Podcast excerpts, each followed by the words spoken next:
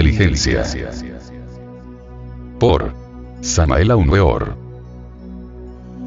La procreación mágica, esotérica, sin eyaculación seminal, la impregnación ideoplástica del feto, debiera ser animada por el inteligente deseo de procurar al vástago las mejores propiedades características, y la posibilidad de una vida larga y llena de luz y de vida. El momento oportuno para engendrar hijos sanos e inteligentes se halla en la curva de la vida ascendente, en la que la esencia maravillosa del infante portado por el gran respirar al sol en la jubilosa resurrección sutil de la gran naturaleza, será reincorporada en el general florecer de la vida universal. Escrito está con palabras de fuego que la potencia de acción y la energía psíquica y física se alcanza en la procreación mágica de manera muy especial en el cuarto creciente de mayo en la hora de la salida del sol.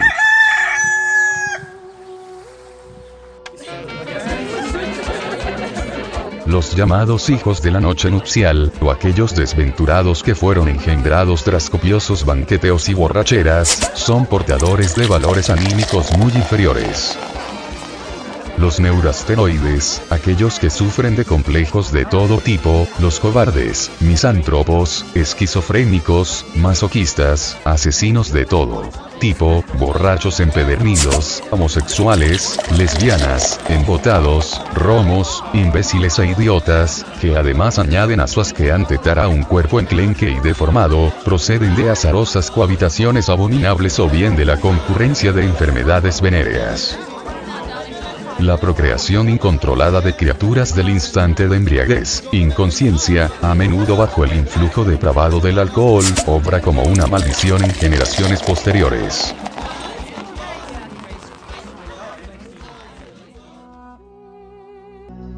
Solo cuando viven Adán Eva en un estado autoenaltecedor, edificante y esencialmente dignificante, se produce aquel intercambio de fuerzas anímicas a través de cada célula, que realmente logran engendrar un hijo del sol, una hermosa criatura física y anímicamente dichosa.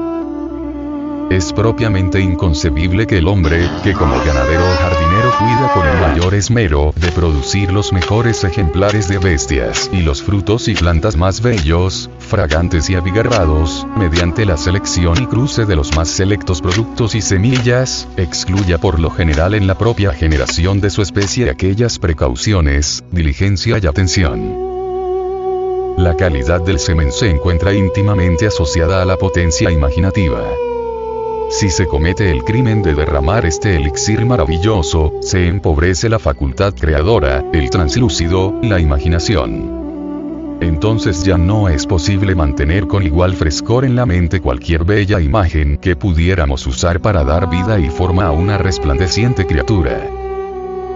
Platón, que en su banquete denomina a la doctrina de la belleza los misterios de Eros, define el amor como la apetencia divina sugerida al hombre de un gran poder universal, que logra entusiasmar el corazón para crear hijos sanos y bellos.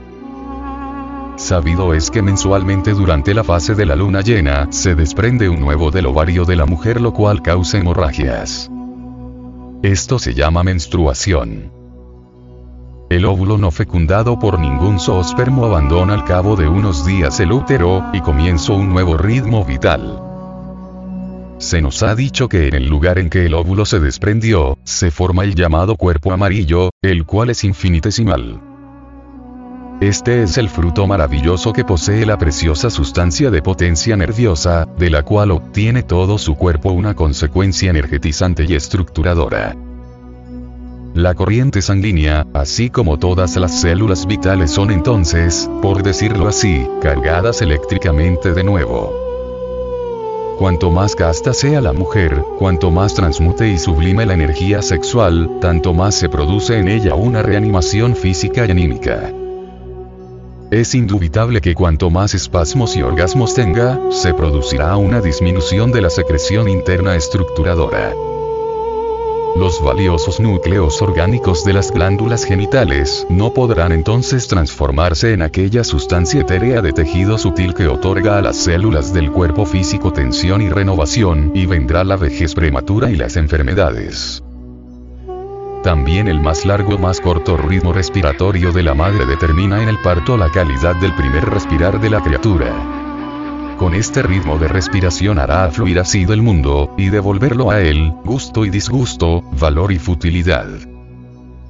La ciega pasión en el acto carnal genera desordenados remolinos electromagnéticos, que como oscilaciones vitales heredadas provocan una disonancia tanto mayor en las células de la criatura, cuanto no puede abrir brecha la parte positiva de la influencia paterna. Es ostensible que habiendo castidad científica, belleza y amor, será impregnado el huevo fecundado por alguna esencia muy desarrollada, y el resultado será entonces un hijo o hija con ricos valores anímicos.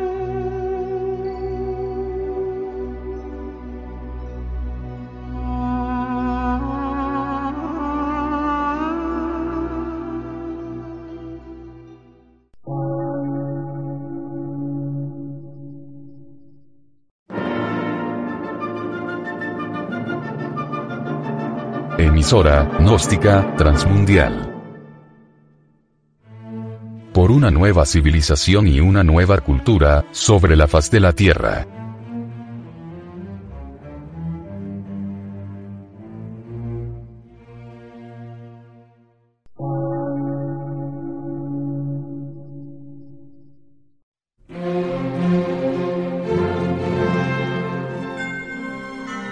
Medio de radiodifusión. Científico, artístico, místico y filosófico. De la Asociación Colombiana de Centros de Estudios Gnósticos, Antropológicos, Psicológicos y Culturales. A. C.